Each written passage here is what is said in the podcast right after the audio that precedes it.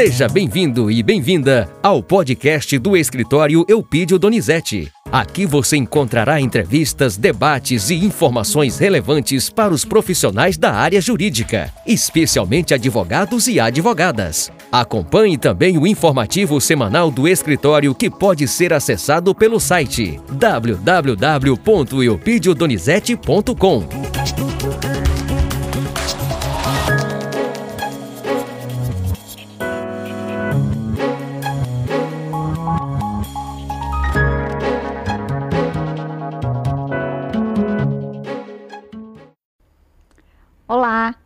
Hoje recebemos aqui no escritório Pide Donizete Advogados o nosso querido Giovanni Fialho e não poderíamos deixar de falar um pouco sobre o recurso especial. Só uma breve apresentação né, do Giovanni.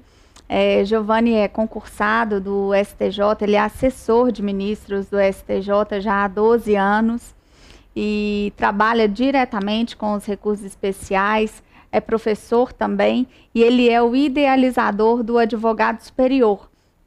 Advogado Superior é uma página, né? É, um, é uma criação dele que está aí nas redes sociais e que também é, prepara os advogados para que consigam lidar aí com as suas demandas no STJ, no STF.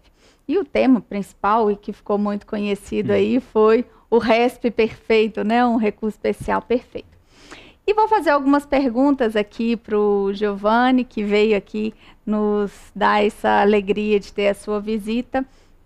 E Giovanni, a primeira coisa que o advogado pensa quando fala de recurso especial é sobre a bendita da súmula 7.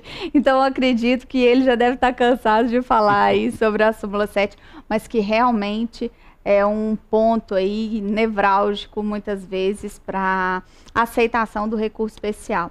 E o STJ até fez essa diferenciação entre a revolver provas novas e revalor, é, revaloração das provas.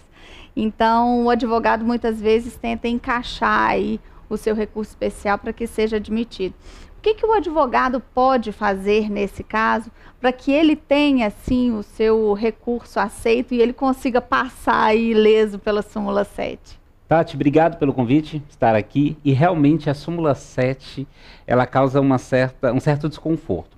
Primeiro, a súmula 7, ela não é novidade. Ela foi deduzida, ela foi inferida até da ideia da súmula 279 do Supremo, editada em 1963. E em 63 estava em vigor a Constituição de 46. Então, de lá para cá, as coisas permanecem iguais. O que, que é preciso lembrar? Que mesmo que a súmula 7 do STJ, a súmula 279 do Supremo e o TST e o TST também têm súmulas iguais, é mesmo que elas deixassem de existir, também seria impedida a análise dos fatos e das provas. Porque a ideia advém da missão institucional do STJ e do Supremo de trabalhar com o direito objetivo e não com o direito subjetivo esses conceitos que são bem iniciais do direito, aqui eles vão ser extremamente importantes. A ideia é como que eu posso levar aquela causa para que o STJ ou o Supremo analisem. Primeiro, antes de mais nada, não são todos os casos que vão. Não tem como. Porque essa é a proposta do nosso sistema, certo ou errado, concordando ou não, uhum. nosso sistema foi instituído assim. Segundo, a revaloração sempre foi admitida pelo STJ. Ela não é uma coisa que surgiu há alguns anos e às vezes tem esse mito que surge por aí. Sempre foi admitida. O que é a revaloração? Não é o exame dos fatos. O STJ tem o seguinte, critério. Se ele tiver que olhar para depois do acórdão, o que cronologicamente foi antes, mas se ele tiver que virar a página do acórdão, provavelmente ali é súmula 7. Essa metáfora eu sempre gosto de usar porque tem a ver com Pagou ou não pagou, falou ou não falou, foi assim ou não foi assim, isso é uhum. súmula 7. Agora, a revaloração é aquilo ali está consignado no acórdão. E, além do que, são incontroversas a, as partes acerca daquela situação. Então, ninguém, dúvida, ninguém tem dúvida que Fulano deixou de pagar para Beltrano. Qual é o efeito jurídico de não deixar de pagar? De deixar de pagar? Aí sim, isso é revaloração. Então o STJ pega aquela situação que está consignada nos autos e faz o quê? Dá um novo significado jurídico. Então, para conseguir a revaloração, primeiro, tem que saber que não só na súmula 7, mas em várias questões, o RESP não pode ser pensado na hora de redigir a petição. Uhum. Ele tem que ser uhum. pensado estrategicamente antes, até na primeira instância. Porque para sair do direito subjetivo e ir para o direito objetivo, eu tenho que definir uma tese jurídica. E isso muitas vezes não é possível de ser feito dependendo do rumo do caso. Mas é possível tentar conduzir a questão para um, um objeto. Qual o primeiro passo para isso? Saber qual é o objeto jurídico em dúvida. Não é se pagou, se não pagou, se houve, se não houve aquela situação, mas qual o efeito jurídico ou qual é a discussão abstrata acerca daquela disposição. E aí a revaloração é plenamente aceita ou em se tratando somente de matéria de tese, tese jurídica, direito objetivo, aí nós temos a possibilidade do resto grande dificuldade é que o direito caminha junto com os fatos, né? Então, muitas vezes, essa, o próprio falar do fato faz com que o advogado, muitas vezes, aí caia na tentação de falar de novo sobre é, o reexame de provas, né? Então, isso é um grande drama também para o é advogado. Dica? Sabe qual é a dica que eu dou sempre? Tente fazer o RESP ou o RE como se fosse uma ação direta de inconstitucionalidade. Não é fácil. Não estou dizendo claro. que agora está simples mas é uma ideia para facilitar a escrita, saindo cada vez mais de campos subjetivos e indo só para a tese.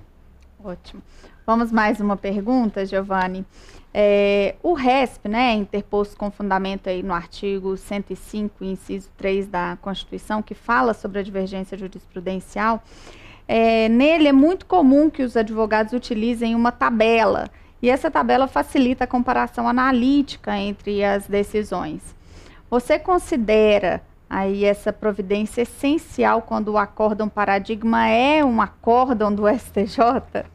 Legal essa pergunta. Primeiro que você na sua pergunta já explicou uma questão que muitas vezes traz dúvidas. Se o acórdão do STJ pode ser utilizado como paradigma. Então pode sim, assim como qualquer um do TJ, dos TRFs em geral. Agora, é interessante essa tabela para fins visuais, mas ela não é imprescindível. Eu já vi vários casos em que o RESP foi admitido e até provido pelo dissídio e que não tinha essa tabela. Mas o caso estava bem delineado, bem colocado. Mesmo em se tratando de acórdão do STJ como paradigma, mesmo o STJ às vezes aceitando o que se chama de dissídio notório, é interessante utilizar algum recurso que a tabela é o mais comum, mas tem outros que têm sido utilizados, principalmente pelo estudo do que se chama hoje de legal design, ou seja, como é que eu formato a minha petição, sabendo que ali tem um sujeito, uma pessoa, um inconsciente que vai pegar aquelas informações. Então, isso é sempre essencial. E se for o uso da tabela, ok, que seja, mas também para o paradigma sendo do STJ. Ótimo. Várias dicas aí para os advogados, hein? Bom, o Código de Processo Civil, né, agora de 2015, na redação original, ele trazia uma regra que vedava ao tribunal inadmitir o RESP, com base no fundamento genérico e que as circunstâncias fáticas seriam diferentes. Isso sem demonstrar a existência de uma efetiva distinção. Então, em regra, foi revogada pela Lei 13.256 de 2016. E aí a minha pergunta é: é possível admitir que o artigo 489, parágrafo 1 substituiu essa previsão e o advogado, se ele pode fazer, né, caso se depare com uma situação dessa, o que? O que que o advogado poderia fazer nesse caso? É interessante, porque realmente o 1029 foi um daqueles alterados ainda na vacatio legis. E de qualquer maneira, podemos dizer que sim, o 489 é aplicável, embora a redação original do 1029 trouxesse a ideia específica quanto ao RESP, mas o 489 é genérico. Ele trata de decisões judiciais, então ele é aplicável sim. Na verdade, a maior parte dos ministros e ministras da STJ tem tomado cuidado, e aí eu não vou dizer dando uma de poliana de que não, as coisas são lindas, maravilhosas. Temos inúmeros problemas, sim. Mas entendendo aqueles que são fáceis de compreender, a gente consegue se concentrar nos mais difíceis. Claro. Então tem muitos ministros e ministras que realmente estão cada vez mais tomando cuidado para que as decisões não saiam genéricas, buscando isso junto às assessorias e aos gabinetes também. Agora, tinha a redação original o propósito de deixar mais claro para o RESP e para o RE essa questão. Mesmo sendo retirada, a meu ver, o STJ tem aplicado sim e o 489 é plenamente válido. Ok. Bom, o artigo 1030, né, inciso 1 a linha B do Código de Processo Civil, ele prevê que pode ser negado o segmento ao recurso especial quando ele for interposto contra um acórdão que esteja em conformidade com o entendimento do STF e do STJ.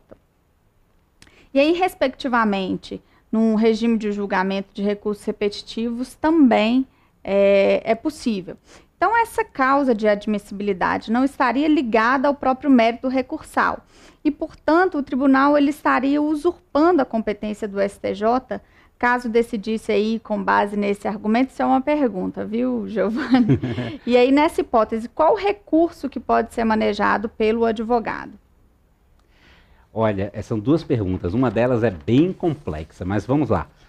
Bom, alguns entendem que seria uma usurpação de competência, não só nesse caso, mas em outros, nos quais não se trate especificamente de questões quanto à admissibilidade, principalmente requisitos extrínsecos.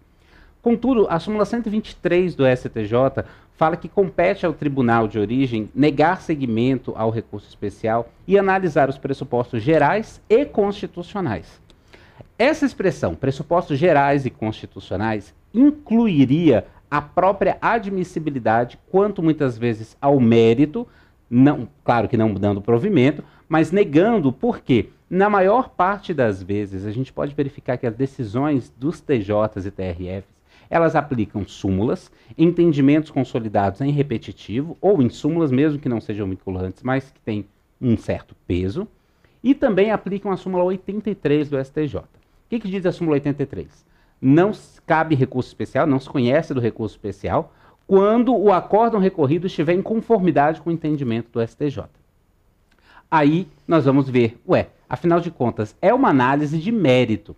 A súmula 83 ela tem uma complicação à parte mas que nem vem ao caso, porque seriam vários e vários minutos falando sobre ela.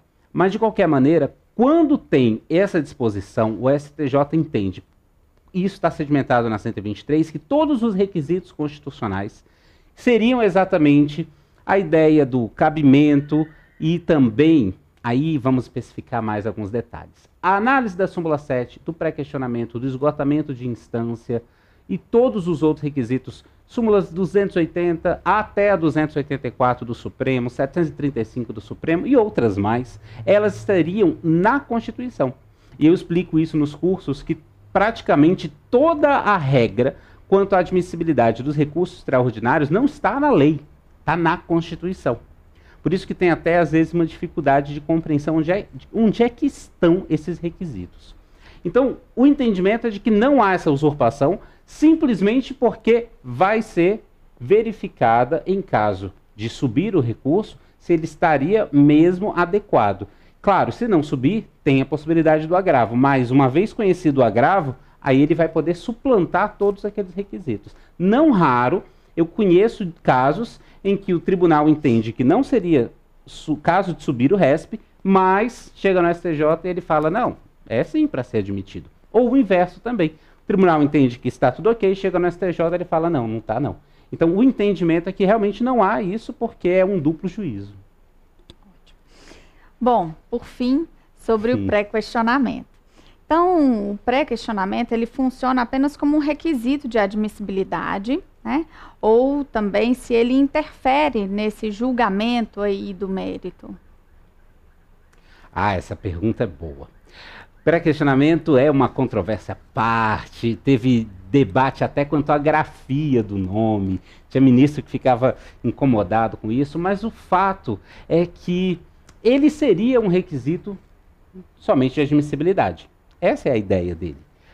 Mas só que para a admissão de algo que não foi previamente analisado, eu tenho um impedimento de análise do mérito.